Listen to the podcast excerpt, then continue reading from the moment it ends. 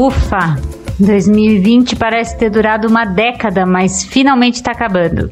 Só que os investimentos não tiram férias, não. Já começou a pensar em como você vai aplicar o seu dinheiro em 2021? Tá sem ideias até agora? Então, esse episódio de Money Stories foi feito para você. O podcast da L e do BTG Pactual vai ajudar você a entender as perspectivas para a economia e para as aplicações financeiras no próximo ano. Vamos lá? Quem vai nos ajudar com isso são a Thaís Nogueira, que é assessora de investimentos da One Investimentos, e a Andrea Jursi, que é diretora de relações com investidores da Eleven Financial. Sejam bem-vindas! Bom, Thaís, 2020 foi um ano de fortes emoções para todo mundo em muitos aspectos. Foi assim nos investimentos também? Com certeza, Mariana. Acho que 2020 foi um ano desafiador, eu diria que em todos os sentidos, inclusive para os investimentos. É, nós entramos em 2020 com o pé direito, né, após um fechamento bem positivo de 2019, com o rally dos fundos imobiliários, o mercado acionário como um todo, e começamos o ano com perspectivas bem otimistas para o mercado como um todo. A gente viu até no começo do ano a bolsa bater na máxima histórica, se aproximando dos 120 mil pontos, e isso tudo, esse cenário, ele mudou de uma forma muito abrupta com a chegada do coronavírus, principalmente a gente viu o mês de março a bolsa despencando né, numa velocidade que o mercado jamais tinha visto, tinha presenciado. Então foi um ano de bastante incertezas, de extrema volatilidade. Agora mais pro, pro final do ano a gente começou a ter uma mercado buscando uma recuperada, né, à medida que as coisas vão voltando ao normal, que as incertezas em relação à pandemia vão diminuindo. É, a gente ainda tem um cenário bem certo em relação ao coronavírus, a pandemia como um todo, incerteza política, incerteza fiscal, em relação a incerteza também em relação à expectativa de recuperação econômica. Enfim, estamos vendo esse cenário revertendo agora no mês de, de novembro, começo de dezembro, com o rally das bolsas tanto global, com as notícias positivas sobre a vacina, a diminuição da incerteza externa e também estamos vendo a volta do estrangeiro para o Brasil também. Isso está trazendo um pouco mais de ânimo para as bolsas, para o Brasil principalmente, mas de certa forma um ano bem desafiador em todas as frentes possíveis. Quais que foram os investimentos que renderam mais? Eu diria que é muito difícil a gente falar, né, um setor que saia imune é, dessa crise, mas tivemos alguns é, investimentos que sim, que tiveram um rendimento positivo, né, o setor considerado essenciais, ele demonstrou uma resiliência frente às medidas de isolamento que foram implementadas esse ano, né, o setor de alimentos, setor de telecomunicação, saneamento, energia, e tivemos, dentro dos investimentos que a gente observou que foram aqueles é, que renderam mais, foram expostos ao dólar, né, dada a valorização muito forte da moeda, principalmente frente às moedas emergentes, frente ao real principalmente, que a gente foi, foi a moeda mais desvalorizada no ano. É os fundos de investimentos internacionais, onde as bolsas foram menos afetadas do que no Brasil.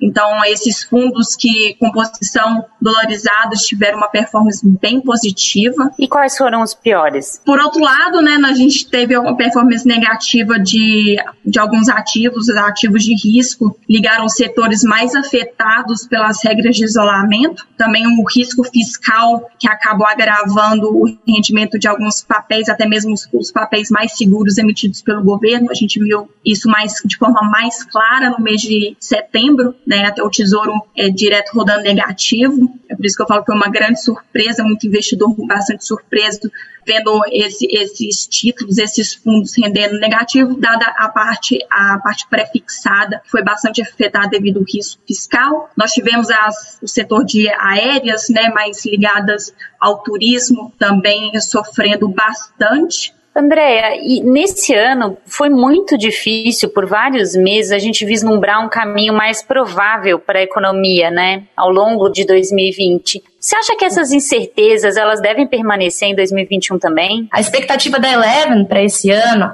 do PIB é de uma queda de 4,5%, tá? Mas do ano que vem a gente já vê uma alta de 3,6% na nossa estimativa. Desemprego para o ano que vem, a estimativa é de 14,9%. A gente também já começa a ver sinais de tendência de pressão inflacionária, né? O que vai forçar ao longo do tempo a subida de juros. Então, a nossa estimativa da Eleven para o IPCA está em torno de 4,2% para o ano que vem, e para os juros, a taxa Selic em 3,5% no final de 2021. É, a gente tem várias questões internas para resolver durante esse período, né? Como as questões fiscais, né, que vão afetar bastante a economia no próximo ciclo e que podem impactar bastante a dinâmica do mercado local, tá? Então, investidores e investidoras estejam preparados. É esse o recado? Exatamente. Eu acho que é, o próximo ciclo, assim como o que a gente vem vivendo, é um ciclo de muita cautela e de seletividade tudo que a gente for fazer na nossa tomada de decisão de investimento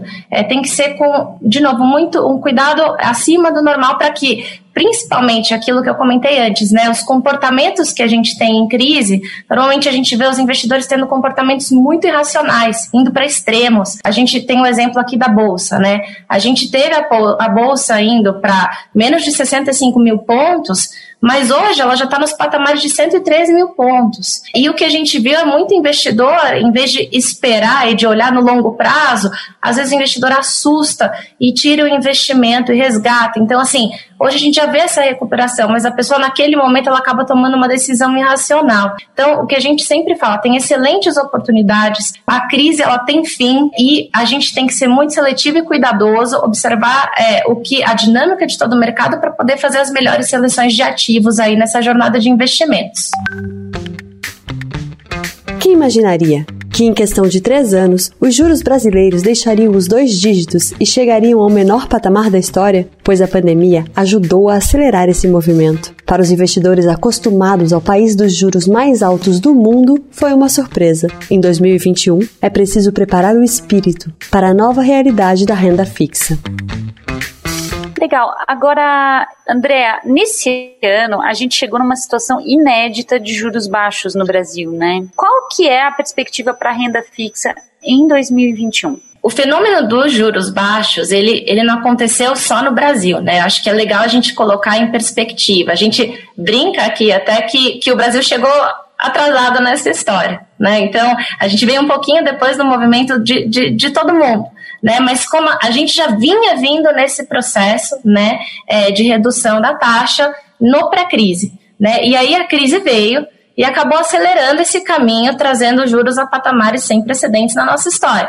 Né? Para o ano que vem, a expectativa da Eleven para o final do ano é a Selic a 3,5%. É, e aí, com isso, a, a, renda fixa sempre tem excelentes oportunidades, né? Porque ela cumpre uma função no portfólio. Né? A gente vivia no momento anterior né, de novo, de, de talvez patamares de juros muito altos, que deixavam é, esses títulos que não têm risco, etc., de uma forma meio disfuncional né? Um título sem risco que pagava um prêmio muito alto, que a gente fala. E hoje essas coisas se ajustaram. Então, é, ele é um título com menos risco do que, por exemplo, se você comparar com é, os títulos de renda variável. Quando a gente olha para as oportunidades da renda fixa, a gente vê é, tanto títulos públicos, né, onde o investidor vai passar a exigir um prêmio maior por conta do que a gente vem reforçando aqui do risco fiscal, é, quanto também em crédito privado e nos créditos privados corporativos, como os CRIs, CRAS e debêntures, tá? Alguns desses títulos, eles são isentos de impostos,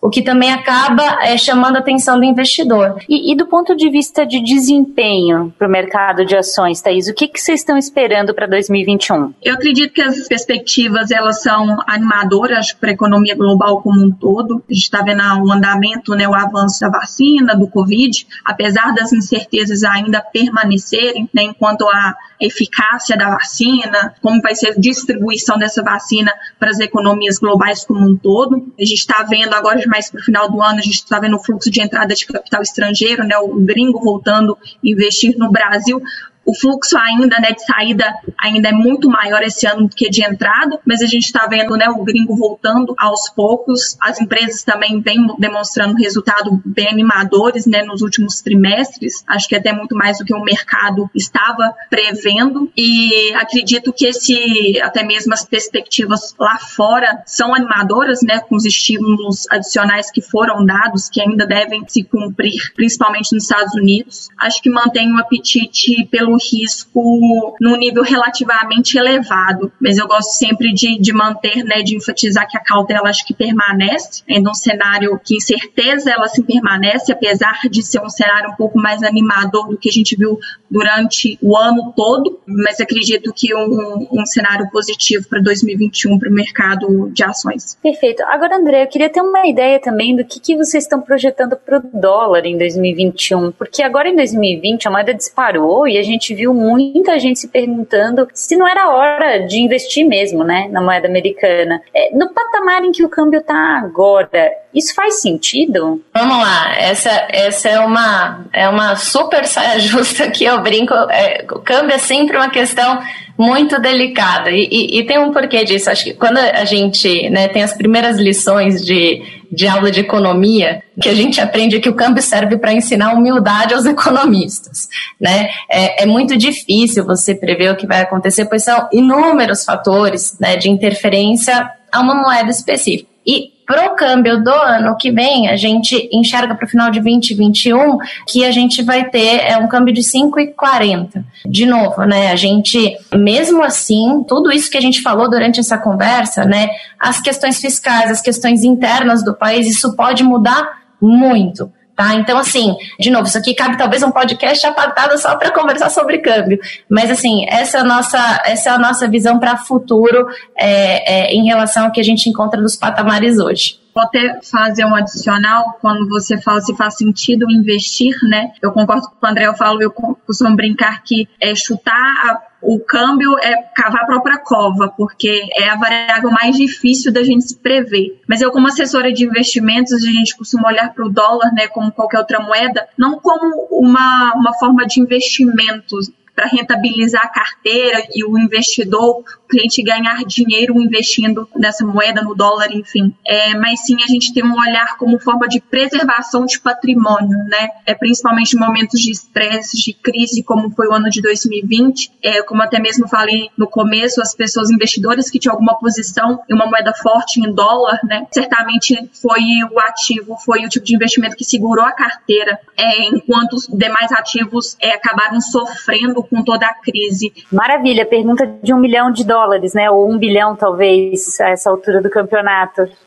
É, Thaís, tem produtos financeiros novos que podem se tornar tendência para o próximo ano? Eu acredito que sim, acho que não novos, né, de fato novos. Acho que a gente esse ano no Brasil, falando em termos Brasil, a gente passou a escutar algumas modalidades de investimentos que não são novos para o mercado, mas que a gente passou a escutar com mais frequência esse ano. Eu acho que os FIPs, né, que são os fundos de investimento em participações, é uma modalidade que, de certa forma, ela ainda encontra um pouco desconhecida por parte do investidor em geral no Brasil. Eles são um tipo de diferente dos fundos convencionais, né? Os FIPs são listados em bolsa, só falando um pouco bem brevemente a respeito. Logo, eles são classificados como um investimento de renda variável, então mais destinado ao investidor é, qualificado. Mas é assim uma ótima, um ótimo tipo de, de investimento, de alternativa para o investidor é, pessoa física para buscar, enfim, buscar uma rentabilidade é, mais atrativa, dado que eles são isentos de imposto de renda, tanto no ganho de capital quanto na distribuição de dividendos. Isso é o maior atrativo do produto. Acho que outra modalidade também que a gente passou a estudar bastante é o termo ESG, né, que é Environment, Social and Governance em inglês, né, é ambiental, social e governança. É, escutamos bastante esse ano, acho que essas três características juntas, elas criam as melhores práticas que devem ser implementadas, é, não só para mostrar a solidez de uma empresa, mas a preocupação dessas empresas também frente ao meio ambiente, a sua atuação da empresa contra os riscos de sustentabilidade. Se você ainda tinha de ser convencido, 2020 não deixou dúvidas. Todo mundo precisa ter uma reserva de emergência, e isso é para ontem. Quem já tinha investimentos com esse objetivo teve de onde tirar dinheiro no pior momento da crise. Uma pesquisa da FGV indica que cerca de 40% fizeram resgates de produtos como poupança, fundos de renda fixa e CDBs. André, uma coisa que ficou muito clara nesse ano é a necessidade das pessoas manterem uma reserva de emergência, justamente para situações extremas, como essas agora de 2020, né? Isso continua valendo, assim, e como investir uma reserva de emergência? Em dúvida. É, acho que a pandemia trouxe uma reflexão bem interessante para os investidores da importância da reserva de emergência dentro do portfólio. É, o que a gente fala é que ela é tão importante quanto investir é, em outras classes de ativos, né? Quase como se a gente considerasse ela uma, uma, uma classe de ativo própria. Né? O que a gente viu, uma coisa que é isso que a gente volta a falar, né? Da disciplina e do conhecimento do mercado. Ao mesmo tempo que a gente viu, e a gente comentou disso um pouquinho mais cedo, né? Muitas pessoas migrando para a Bolsa, a gente viu um outro comportamento extremo durante a crise, que foi a ida das pessoas para a poupança. E na poupança, a gente, assim, muito se vem falando aqui durante as conversas, né, sobre dinheiro, sobre finanças. Hoje em dia, é um lugar em que o nosso dinheiro está e que, dada a inflação que a gente tem, a gente está perdendo poder de compra quando a gente deixa o nosso dinheiro lá. Então, é muito importante, de novo, a gente ter disciplina, né, e começar a ter esse trato do nosso dinheiro de uma forma, de um olhar diferente. Então, o que, que a gente fala quando a reserva de emergência entra nessa história? A reserva de emergência é aquele dinheiro que, para eventuais momentos ali de pressão, é, ou que, né, você precisa ter um, aquele custo que você não sabia com o hospital, com alguma uma despesa com o filho na escola, é, alguma coisa diferente ali do teu, do teu, um, um conserto de um carro, enfim, que está fora do radar e que a gente colocando na conta, né, quando a gente fala a respeito dessas coisas. Então, a ideia é que a gente tenha disciplina, né? Então a gente sempre tem uma regrinha de dedão, de novo, isso é, é muito, depende da dinâmica de cada pessoa, né? A gente sempre fala isso, é muito individual, mas a regrinha de dedão é que ali de quatro a seis vezes do, do valor do seu gasto mensal deveria ser dedicado à sua reserva. É, isso não precisa ser necessariamente mensalmente, mas pensando num projeto de ano, vou falar do meu ano, da minha vida financeira nesse ano, eu deveria pensar mais ou menos nesse volume. E aí, ter esse dinheiro, é, colocar em, em instrumentos financeiros que permitem que você tire e use ele imediatamente. Então, a gente tem oportunidades para que a gente não perca esse poder de compra que eu estava falando quando o dinheiro fica na poupança, em fundos DI, é, em tesouro direto, às vezes CDB com uma liquidez imediata. Então, a gente tem instrumentos para que o nosso dinheiro, mesmo da reserva de emergência, ele não perca o poder de compra e para que na hora que a gente precisa, que deu aquele, é, é, aquela suada, eu não precise tirar o dinheiro dos meus investimentos que estão numa alocação estrutural, que estão me fazendo é, ganhar dinheiro e construir patrimônio ao longo do tempo, mas é esse dinheirinho que eu vou tirar ali da conta rapidinho e vou usar para alguma questão específica da nossa vida que a gente sabe que sempre aparece, né? Sempre aparece alguma coisa aí nesse, é, na nossa vida que a gente não está esperando. Perfeito. E Thaís, pensando nos investimentos que as pessoas fazem para o longo prazo, como é que você sugere alocar esses recursos em 2021?